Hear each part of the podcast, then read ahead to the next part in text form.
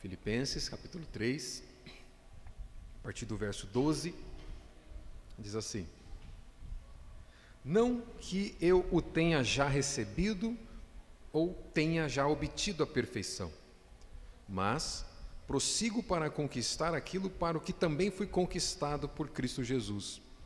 Irmãos, quanto a mim, não julgo havê-lo alcançado, mas uma coisa faço, esquecendo-me das coisas que para trás ficam e avançando para as que diante de mim estão, prossigo para o alvo, para o prêmio da soberana vocação de Deus em Cristo Jesus.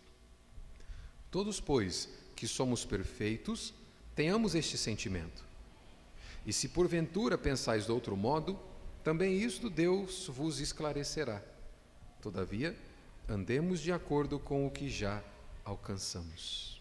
Até aqui a leitura da palavra do Senhor, vamos orar mais uma vez. Senhor, nós bendizemos o Senhor pelo privilégio que temos de ouvir a tua palavra. Abençoe a exposição dela nessa noite. Que nossos corações sejam tocados pelo teu Santo Espírito através da palavra do Senhor. Que teu Espírito, falando através da Sua palavra, alcance nossa mente, nosso coração, molde a nossa vontade nessa noite. Ó Deus, para que nós saiamos daqui com a certeza de que ouvimos o nosso Criador e Redentor, o nosso Pai querido, falando ao nosso coração. Fala conosco, conduza-nos no nome santo de Jesus. Amém. É, o desenho que eu quero pedir para as crianças fazerem hoje, olha só, muita atenção, que eu quero ver como é que vocês vão se sair nessa. Quero que vocês desenhem para mim um corredor cruzando uma linha de chegada, muito feliz. A Lara é só lembrar dos pais que foram campeões de mountain bike hoje, né? é, eu quero que vocês façam um corredor cruzando a linha de chegada, muito feliz porque ele completou a prova. Tá joia? Fácil, né? Tá ótimo. O Estevão falou que é muito fácil. É muito fácil. Então, vamos ver como é que vocês vão se sair com essa lição aí, com esse desafio. É disso que nós vamos falar hoje. Vamos falar sobre perseverar na corrida. É? Vocês já viram, certamente vocês já devem ter visto, aqueles vídeos em que os competidores eles relaxam no finalzinho a poucos segundos, a poucos metros da linha de chegada, eles relaxam e perdem o primeiro lugar. Já viram? É? E, e, a, gente, a gente cai na risada, né? Às vezes, ou é um, um, um ciclista que está ali e de repente ele folga, faltando poucos metros, tira as mãos do guidão ali e cai, e o segundo lugar vence a prova. Ou senão ele já dá todo o gás ali, mas poucos metros da chegada ele tira o gás e já começa a comemorar, dá tchauzinho para a galera, e o segundo colocado vem focado e vence em primeiro lugar. Certamente já deve ter visto isso aí. Né? Por que, que é importante a gente pensar nisso? Olha o grande perigo, o grande, o grande risco que corremos de relaxarmos nos últimos metros, de perdermos o foco por um instante sequer. É disso que Paulo vai nos, é sobre isso que Paulo vai nos falar nessa noite aqui. É muito comum nós vermos duas, dois tipos de metáforas muito presentes nos escritos do apóstolo Paulo. Paulo gosta de usar a metáfora da guerra, se referindo ao combate, à luta. Paulo gosta de ilustrar a vida cristã como a guerra, ou ele usa a figura do esporte, da corrida, da carreira, para ilustrar o que é a vida cristã. Nós já vimos em Filipenses 1, 27, ele disse assim: Vivei acima de tudo por modo digno do Evangelho de Cristo lutando juntos pela fé evangélica. A, a vida cristã é uma luta constante a ser travada. Em 2 Timóteo, capítulo 4, verso 7, ele diz: Combati o bom combate, completei a corrida, a carreira, terminei a corrida, guardei a fé. Dois, as duas metáforas estão presentes nesse mesmo verso, né? Ele combateu, ele lutou a vida cristã, ele correu, ele venceu a corrida da vida cristã.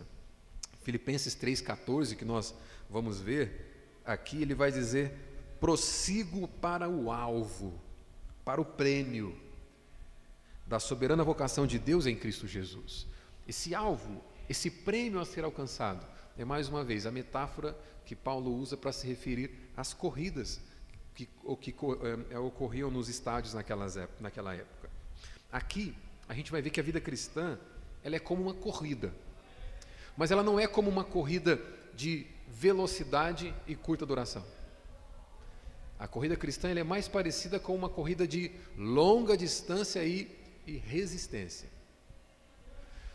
Pouco, pouco, pouco importa se numa corrida de longa distância e resistência você sair com toda a velocidade no começo. Se você der tudo de si no começo, com intensa velocidade, mas não completar a prova de resistência, não valeu de nada.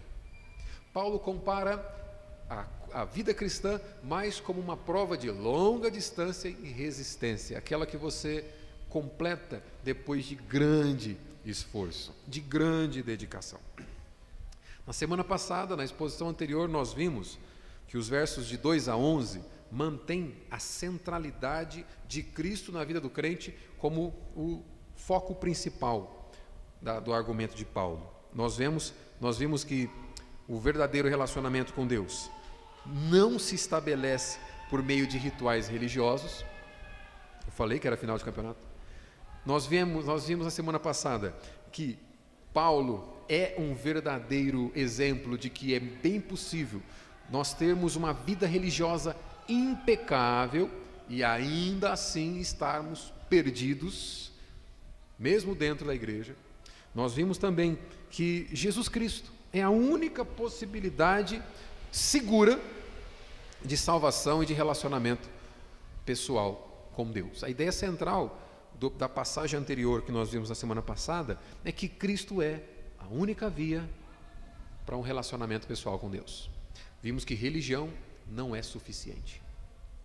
E agora, né, se Cristo, nos versos de 12 a 16 aqui, se o argumento de Paulo é que Cristo é a única via para relacionamento pessoal com Deus, a nossa busca diligente, é isso que ele vai mostrar aqui, a nossa busca diligente pelo pleno conhecimento desse Cristo e pelos benefícios que nós temos nesse Cristo é uma evidência de que nós já fomos encontrados por Ele.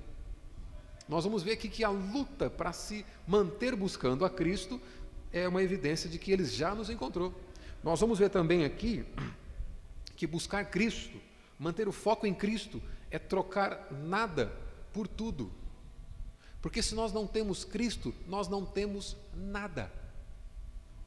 E se temos Cristo, em Cristo nós temos tudo, é isso que Paulo vai nos ensinar mais uma vez. E por fim, nós vamos ver que manter o foco em Jesus Cristo é o que nos leva a desenvolver verdadeira maturidade espiritual. Não existe vida cristã sem foco em Jesus Cristo. E a ideia central dessa passagem, a realidade que Deus comunica aqui, é que Ele nos convoca, Deus nos convoca a buscarmos, Deus nos convoca a buscarmos perfeição em Jesus Cristo. É isso que nós vamos ver aqui. E eu quero ver isso com três argumentos. Deus nos convoca a buscarmos perfeição em Jesus Cristo.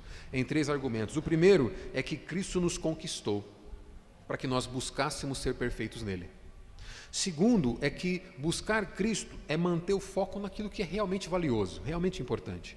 E terceiro, buscar Cristo nos gera maturidade espiritual. Esses três argumentos que eu quero ver com vocês. Primeiro, então, Cristo nos conquistou para que busquemos ser perfeitos nele. Meu primeiro argumento aqui é esse.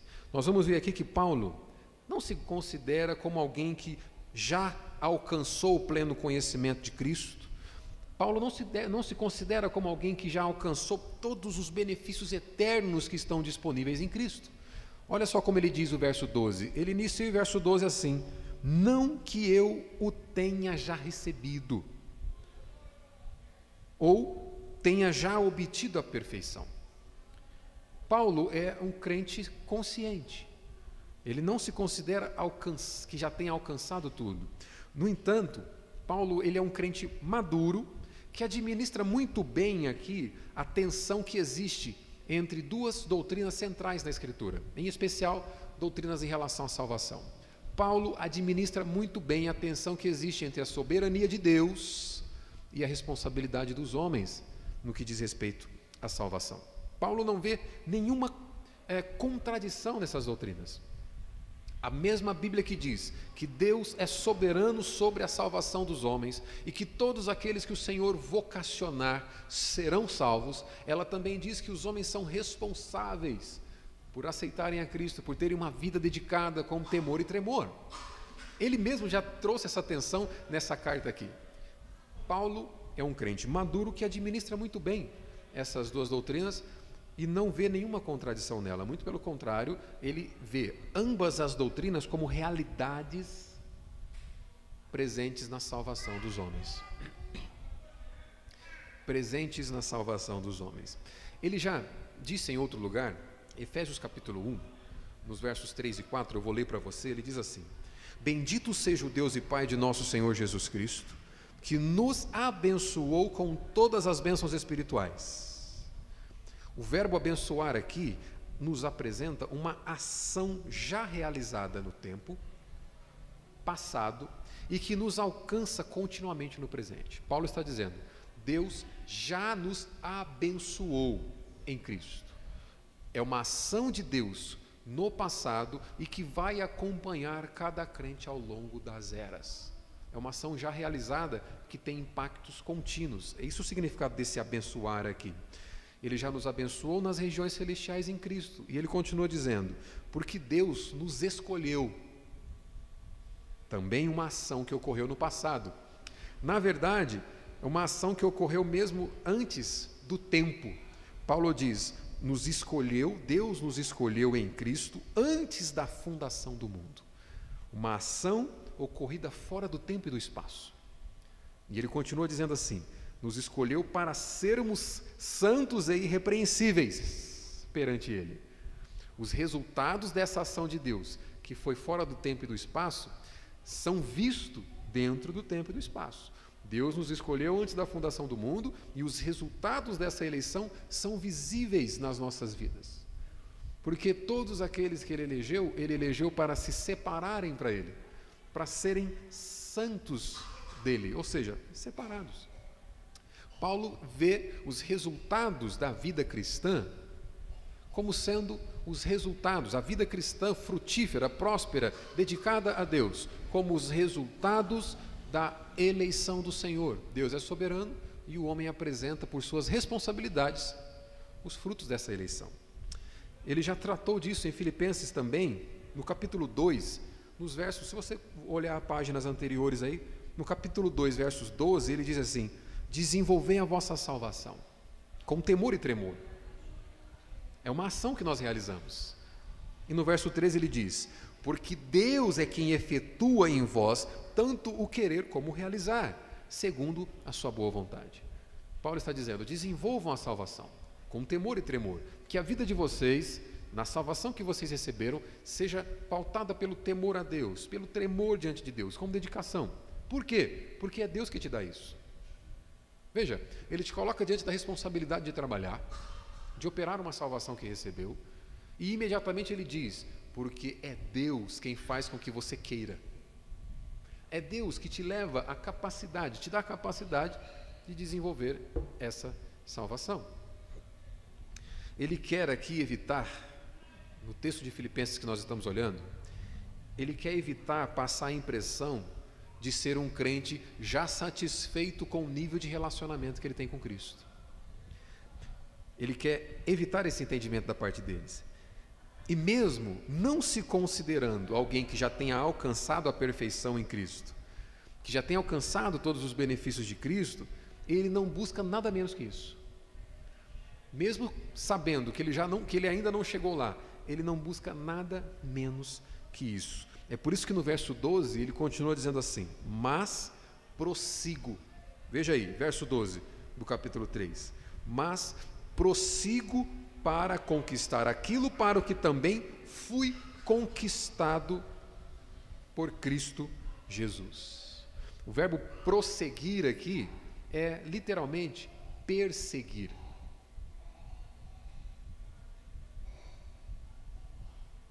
Bela quietinho aí para você não atrapalhar.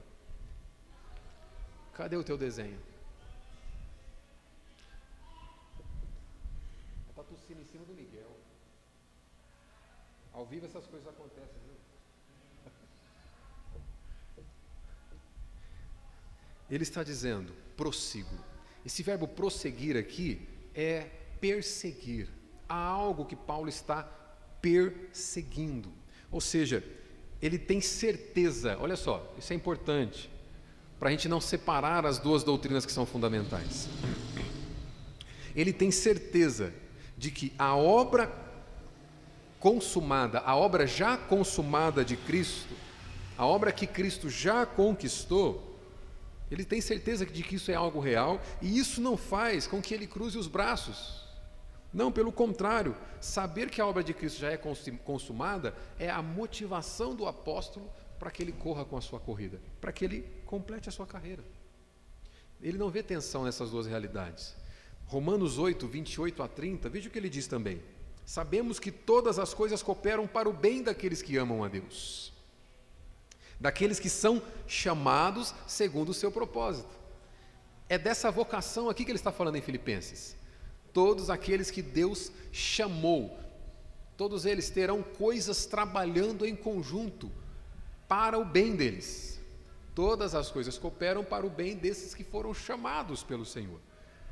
É, dessa, é desse chamado. No verso 29 ele diz: Porquanto aos que de antemão conheceu, também os predestinou para serem conformes à imagem de seu filho. Então a relação desses dois versos é o seguinte: ele chama o seu povo, e o propósito é fazê-los semelhantes a Cristo. Esse é o chamado. Esse é proposta, a proposta do chamado. Deus chama o seu povo para torná-los semelhantes a Cristo. Esse é o bem. O bem prometido por Deus é esse. No verso 30, Paulo diz: E aos que predestinou, também chamou, aos que chamou, também justificou, aos que justificou, também glorificou. Outra coisa importante acontece aqui. Todos os verbos que apontam para a ação de Deus, predestinou, chamou, glorificou, justificou, justificou e glorificou, Todos os verbos aqui apontam para ações que ocorreram já no passado. Com exceção da glorificação que vai ocorrer no retorno de Cristo, é, Paulo tem todas as coisas como consumadas, finalizadas. E ele coloca, ele, ele, é tão convicto de que Deus vai completar a obra que ele diz que o verbo glorificou aqui já está no passado também, como algo certo de que vai ocorrer. Mas olha que coisa interessante que acontece aqui. O fato de saber que Deus é fiel para completar a obra que ele começou a fazer no seu povo, isso não faz Paulo cruzar os braços. Já que é Deus que vai fazer, já que tudo vem de Deus até o meu querer, agora eu vou esperar aqui. Eu vou esperar para ver o que, que vai ocorrer. Não, pelo fato de saber que é Deus quem faz, isso o motiva a continuar a carreira, a continuar a corrida. A nossa busca diligente pela perfeição em Cristo e pelos benefícios eternos que Cristo nos concede, é uma evidência de que Ele nos encontrou primeiro. Todos os que foram encontrados por Cristo estão nesse exato momento correndo a carreira da vida cristã, com foco. Esse foi o meu primeiro ponto. O segundo ponto que nós vemos aqui no argumento de Paulo é que buscar Cristo é manter o foco naquilo que é realmente importante. Várias coisas na vida estão diante de você para você tomar decisões, para você fazer, né, para você desenvolver. Você tem muitas coisas para fazer. No entanto, focar em Cristo é optar pelo que é mais valioso. Ele não se considera ter alcançado, mas aqui ele diz como que ele busca alcançar aquilo que ele já recebeu em Cristo. Ele vai dizer que é se esquecendo do seu passado religioso, ou considerando sem valor a vida e a religiosidade anteriores que ele tinha, e apegando o seu coração unicamente no alvo, unicamente no prêmio já obtido e disponível em Jesus Cristo. É assim que ele corre a sua carreira. Esquece da vida anterior e foca naquilo que está prometido, está disponível em Cristo e corre a carreira. O verso 13 ele diz: Olha só, uma coisa faço Paulo é o homem de uma coisa só. Quer mais foco que isso? Uma coisa fácil. É óbvio que no ministério de Paulo, Paulo fez muitas coisas, mas tudo que ele fazia era, o, a, a deriva, era derivado de um foco único. O foco de Paulo é Cristo. O apóstolo tinha seus olhos fixos na meta, ele não se desviava do seu objetivo. Ele era um homem dedicado exclusivamente à causa do Evangelho. Ele não se deixava distrair por outros homens, a sua mente estava voltada inteira, exclusivamente para fazer a vontade de Deus. É por isso que nós vemos lá no, no, início da nossa exposição, alguns meses atrás, que mesmo quando o Evangelho estava sendo pregado por inveja, ele se alegra, porque o foco dele é Cristo. Ele vai dizer, ainda que Cristo seja pregado por inveja, Cristo está sendo conhecido, e é nisso que eu me alegro. Paulo é um homem de uma coisa só, ele é um homem focado. A gente podia dizer que, algo muito comum hoje, né? Paulo tinha foco, força e fé. É, é, é interessante, abre um parênteses aqui. É, é, interessante a gente ver algumas coisas hoje, né? Rede social é, é, é interessante por conta disso. Principalmente quando a pessoa começa a fazer academia, por exemplo. Ela tem um alvo, o alvo é ser fitness. né? E aí nas primeiras semanas você vê essa pessoa motivada. Ela começa a fazer fotos de corpo inteiro no espelho, né? E ela escreve assim: o quê? Foco. E aí posta nos seus stories. Né? Foco. Ah, fotinha de corpo inteiro, foco. Nas primeiras semanas. Mas passam alguns meses, aí ela, ela começa a ver que aquela gordurinha está diminuindo, os músculos estão ficando definidos. Aí agora ela passa de motivado a motivador. Posta a foto de corpo inteiro dizendo: mantenha o foco. Né? Ou seja, uma pessoa que tem um foco, tem um objetivo. Qual? Quer ser fitness. Não tenho problema nenhum com academia, irmãos. Não tenho problema nenhum com isso. Eu estou falando sobre foco. Paulo também tem um foco aqui, mas não são em músculos definidos e nem redução de medidas. O foco de Paulo é Cristo. Não digo que você não deve se dedicar na sua saúde, não tem nada a ver com isso. Mas eu estou pedindo para você refletir sobre o significado de ter uma coisa em primeiro lugar no seu coração. Olha o verso 13, Paulo continua dizendo assim: esquecendo-me das coisas que para trás ficam. Quais são as coisas que estão ficando para trás aqui? O que será que Paulo está esquecendo? Ele não, ele não está tendo amnésia, irmãos. Ele está dizendo: eu estou mudando o foco. O foco não está naquilo, o foco está nisso. O que será que Paulo já tirou de foco? Ele já disse, eu, eu, eu penso que ele está se referindo à sua religiosidade, religiosidade impecável de, de antes. Nos versos 5 e 6 ele disse: circuncidado ao oitavo dia, da linhagem de Israel, da tribo de Benjamim, hebreu de hebreus, quanto à lei fariseu, quanto ao zelo perseguidor da igreja, quanto à justiça que há na lei, irrepreensível. Ele está dizendo: olha, toda essa religiosidade impecável não é mais o meu foco. Olha só, quem corre uma competição não gasta mais tempo olhando para trás do que para frente. Né, os ciclistas aí, irmãos ciclistas, se ficar olhando para trás vai dar problema. Quem corre uma competição não gasta mais tempo olhando por cima do muro ou calculando mais o espaço deixado do que o que tem pela frente. Quem corre uma competição tem um foco, tem um alvo. É a meta que está diante dele. É isso que Paulo está nos mostrando aqui. Por isso que no verso 13, ainda ele finaliza dizendo assim: Olha, avançando para as que estão diante de mim. Se o que está atrás é a religiosidade, a vida anterior que ele não foca mais, o que, que está diante dele que faz com que ele mantenha o foco agora? Em resumo, é Cristo. Mas se nós formos destrinchar, ele também já disse, lá no verso 8, ele disse assim: Sim, deveras considero tudo como perda por causa da sublimidade do conhecimento de Cristo, meu Senhor, para ganhar a Cristo. Verso 9: e ser achado nele. No verso 10 ele diz: para o conhecer e o poder da sua ressurreição e a comunhão dos seus sofrimentos. No verso 11 diz: para de algum modo alcançar a ressurreição dentre os mortos. O foco de Paulo é Cristo e os benefícios que estão disponíveis em Cristo ele tem algo em primeiro lugar no seu coração, e não é outra coisa a não ser Cristo. Paulo esquece de seu passado, vive o seu presente com o coração apegado no futuro, mas não no futuro logo ali, na eternidade. Ele é um cidadão do céu que vive aqui como um peregrino. E está exortando para que os crentes tenham mesmo a mesma postura nas suas vidas. Por isso que ele finaliza o verso 14 dizendo: Prossigo para o alvo, para o prêmio da soberana vocação de Deus em Cristo Jesus. Cristo é o alvo. E a vocação é soberana. Percebe? Ele está dizendo mais uma vez: eu prossigo, eu estou perseguindo.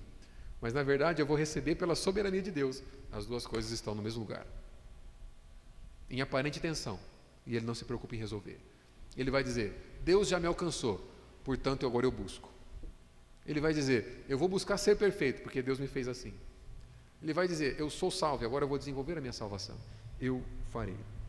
Buscar a Cristo, então, é trocar nada por tudo. Enquanto não temos Cristo, não temos nada. Isso redefine, ressignifica a visão que nós temos de foco na vida. Enquanto não temos Cristo, nada temos. Esse foi meu segundo argumento. Meu terceiro e último argumento é que buscar Cristo nos leva à verdadeira maturidade espiritual. O alvo de Deus para todos os seus filhos é a maturidade espiritual, que só se obtém por meio de uma vida constantemente centrada em Jesus Cristo. Só com a vida centrada em Jesus Cristo obtém-se verdadeira maturidade espiritual. Todos nós que já fomos alcançados por Cristo, todos nós que já estamos buscando viver para Ele, devemos ocupar a nossa mente e o nosso coração com essa realidade. Veja o verso 15 o que ele diz: Todos, pois, que somos perfeitos, tenhamos este sentimento. A melhor tradução da palavra perfeito aqui é maduros. Lembra, Paulo disse lá atrás: Olha, eu não digo que sou perfeito. Agora ele diz: Todos que somos perfeitos. Opa, peraí, como é que fica isso? O que, que ele quer dizer? todos nós que já temos maturidade cristã, como é que ele obteve essa maturidade cristã? Ele está contando o seu, o seu testemunho aqui. Eu me esqueci do que passou. Eu foco naquilo que é prêmio, no alvo, que é Cristo e todos os seus benefícios. Isso é maturidade cristã. A palavra perfeito aqui é maduro. E todos os maduros devem ter esse sentimento, né? ter esse padrão. O comentarista F. F. Bruce, ele faz um comentário que lança luz sobre isso, eu quero ler para você. Ele diz assim: De modo mais positivo, a ambição centralizada em Cristo. Uma ambição saudável. A ambição centralizada em Cristo, expressa por Paulo, é o que deveria caracterizar todos os crentes maduros, isto é, perfeitos. A maior ambição de crentes maduros é Cristo. Como é que eu identifico um crente imaturo?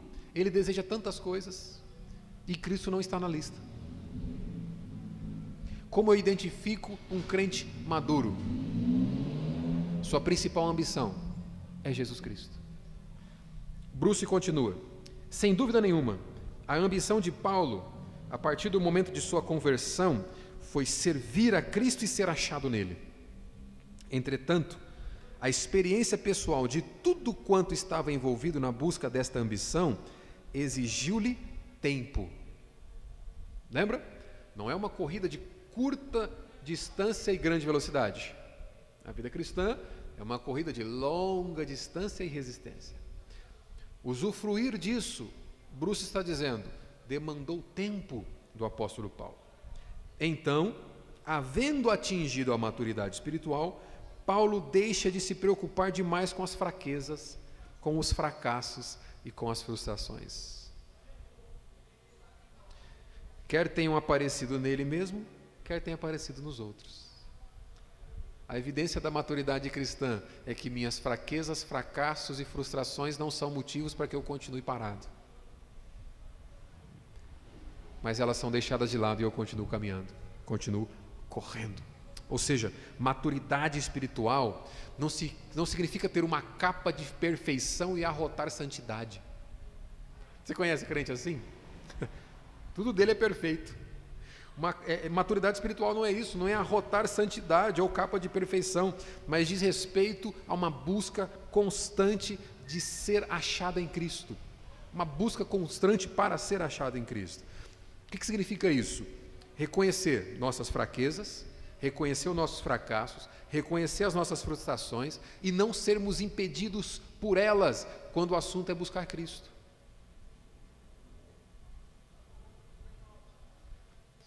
Crentes que ficam pelo caminho por causa dos seus fracassos e fraquezas são imaturos. Crentes que desistem de buscar a Cristo, de empenhar-se em conhecer o Senhor por causa de seus problemas, é imaturo. É isso que Paulo está dizendo. O foco em Cristo desenvolve maturidade cristã. A perfeição, a maturidade aqui, essa maturação alcançada, não é você ter uma capa, uma aparência de santidade. Mas é apesar das fraquezas e limitações, você continua a caminhada. Você continua correndo porque você tem um foco e teu foco é Cristo. Isso é maturidade. É continuar correndo, mesmo quando nós tivermos a impressão de que somos fracos demais para estar na corrida. É continuar correndo mesmo depois de ter caído em algum momento. É continuar correndo, mesmo quando as coisas não saem exatamente como eu queria que saísse. Vida cristã é continuar correndo. E o alvo é Cristo. Mas, sabendo que nem todos os cristãos têm a mesma velocidade, nem todos os cristãos têm o mesmo pensamento dele, né? e também para evitar que nós pensemos que o que nos mantém na corrida é a nossa resiliência, né?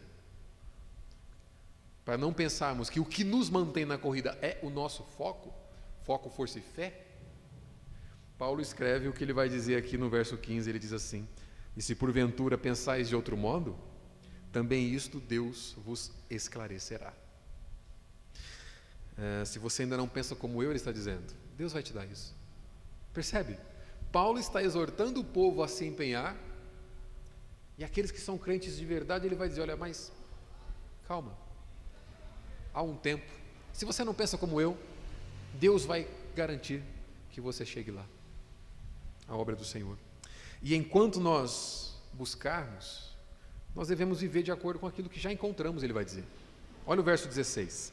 Todavia, andemos de acordo com o que já alcançamos.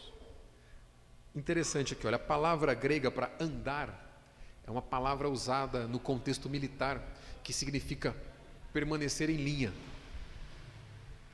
Permanecer diante de uma regra já estabelecida. Essa palavra significa isso. Mais literalmente, a gente poderia traduzir assim: olha, de qualquer modo, continuemos seguindo em linha reta, segundo a mesma regra ou a mesma norma que nós já alcançamos. Qual foi a regra que já foi alcançada? Qual foi o princípio que já ficou claro em toda essa exposição aqui?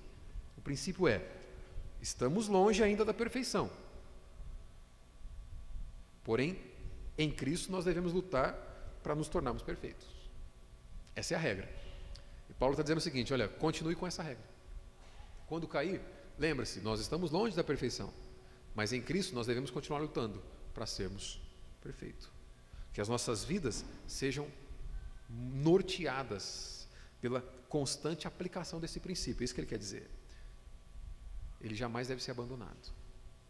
Portanto, manter o foco em Jesus Cristo é o que te leva a ser maduro espiritualmente, de verdade. Eu concluo, irmão, irmã, Deus nos convoca a buscarmos a perfeição em Jesus Cristo. Não há perfeição de vida cristã fora de Cristo, esquece. Você não vai ser perfeito por obras que pratica, você vai ser perfeito enquanto seu foco for Cristo. E mesmo que cair em algum momento, você continua correndo. Mesmo que se deparar com a sua fraqueza, você continua correndo, porque o seu alvo é Cristo. Cristo nos conquistou para que nós buscássemos essa perfeição nele. Nós vimos que buscar Cristo é manter o foco naquilo que é realmente valioso, naquilo que é realmente importante. E nós vimos que buscar Cristo gera maturidade espiritual. Alguns pontos para você aplicar isso aqui em casa. Brincadeira, alguns pontos para você aplicar isso aqui em qualquer lugar da sua vida. Primeiro, nós devemos crer que as doutrinas da soberania de Deus e a responsabilidade humana são coisas inseparáveis. O mesmo Deus que é soberano e diz: Eu garanto que você vai chegar lá. Ele vai dizer: Se empenhe para chegar lá. Parece um paradoxo, parece algo contraditório, mas é simplesmente a limitação da nossa intelectualidade para compreender os planos eternos de Deus. Ele está dizendo: Você é perfeito, portanto, busque ser perfeito. Ele vai dizer: Olha, eu que garanto a sua salvação, portanto, desenvolva ela. Essas duas coisas estão sempre presentes na Escritura e ela deve ser amada e crida por nós. Nós devemos crer que a vocação de Deus é eficaz. Paulo já disse, ele completa a obra que começa. E o apóstolo Pedro também, em Atos 2,39, olha só o que ele diz: o chamado de Deus é eficaz, pois a promessa é para vocês. Ele está dizendo para os crentes que se converteram. Atos 2, 20, 39. A promessa é para vocês, para os seus filhos e para todos os que estão longe, para todos quanto o Senhor, o nosso Deus, chamar. Promessa de redenção, essa promessa de relacionamento restaurado com Deus, é para todos aqueles que o Senhor chamar. A vocação de Deus é eficaz. Nós precisamos crer nisso. A segunda aplicação aqui é que existe um ensino que nós precisamos evitar. Nós precisamos evitar. Olha só, apesar do desafio que essa doutrina oferece para o intelecto humano, nós não podemos rejeitá-la em hipótese alguma. Porque na doutrina da perseverança dos santos, da, do chamado eficaz de Deus, na doutrina da soberania de Deus na salvação, dizendo que Ele vai garantir todos aqueles que Ele resgatou, que Ele chamou, essa doutrina nos dá consolo, nos dá conforto e motivação para os dias difíceis. É ela que vai nos lembrar quando nós estivermos caídos que aquele que começou boa obra em nós é fiel para completá-la. Então, apesar que seja desafiador para a nossa intelectualidade, essa doutrina precisa ser amada. Nós devemos evitar aqui o ensino que diz que a eficácia do chamado de Deus depende da minha capacidade de responder esse chamado. Isso você deve evitar. Muitas igrejas ensinam que Deus te chama. Deus realiza um chamado eficaz, mas você tem o poder de dizer: Eu não quero. E o teu poder anula o poder de Deus aqui. A grande realidade é que a Bíblia não ensina isso. A Bíblia diz que todos aqueles que o Pai chamou serão alvos dessa promessa, serão alcançados pela promessa. O ensino a ser evitado aqui é a chamada de Deus, a vocação de Deus, não depende da minha capacidade em respondê-la. Até porque o que o apóstolo Paulo nos ensinou em Filipenses 2,13. A capacidade em responder à vocação de Deus também é dada pelo Senhor. Ele diz: é Deus quem opera em você tanto querer quanto realizar. É Deus que vai fazer você querer responder. É Deus que vai te dar as capacidades para responder. Tudo vem dele. Para que ele sempre receba glória e honra, e não nós mesmos. Nós devemos evitar esse ensino. Tem um aspecto da nossa cultura que eu preciso criticar. Você deve criticar comigo. Nós precisamos criticar o poder do foco no lugar errado. Você vai ver que o problema não é o foco, o problema é o objeto do foco. Uh, um dos livros mais vendidos no Brasil nos três últimos anos é O Poder da Ação, Paulo Vieira. Um trechinho desse, da, do prefácio diz assim: o livro O Poder da Ação alerta para a importância de se evitar as distrações que o tiram do seu foco. Tudo certo. Segundo Paulo Vieira, as pessoas verdadeiramente realizadoras não se distraem. Tudo certo. Assim, elas são capazes de agir e produzir até dez vezes mais e com mais qualidade que seus pares ou concorrentes. Tudo certo até aqui, não tem problema nenhum. Qual é o problema? Isso tudo aqui pode ser aceito como, aceito como verdadeiro. Essa definição de foco pode ser aceito como verdadeiro. O problema não está no foco. O problema está no objeto do foco. O objeto do foco consome o coração daquele que nele foca. E é aqui que reside o problema. A crítica a fazer né, em nossa cultura nesse sentido é que ela nunca te orienta a focar aquilo que é mais importante. ela sempre vai te orientar a você focar no secundário. Porque ela sempre vai te orientar e te motivar a você focar em si mesmo. E todo foco desprendido em nós mesmos é um foco naquilo que é secundário. Não é o mais importante. Segundo a palavra de Deus, o seu objetivo mais importante é o seu relacionamento com Deus. O seu foco mais importante e necessário é o seu relacionamento com Deus. E muitas vezes, olha só, nós trazemos a dinâmica cultural dos nossos dias, nós trazemos para o nosso relacionamento com Deus. Né? Então, no mundo, nós somos é, é, motivados a manter os esforços para que os resultados sejam conquistados.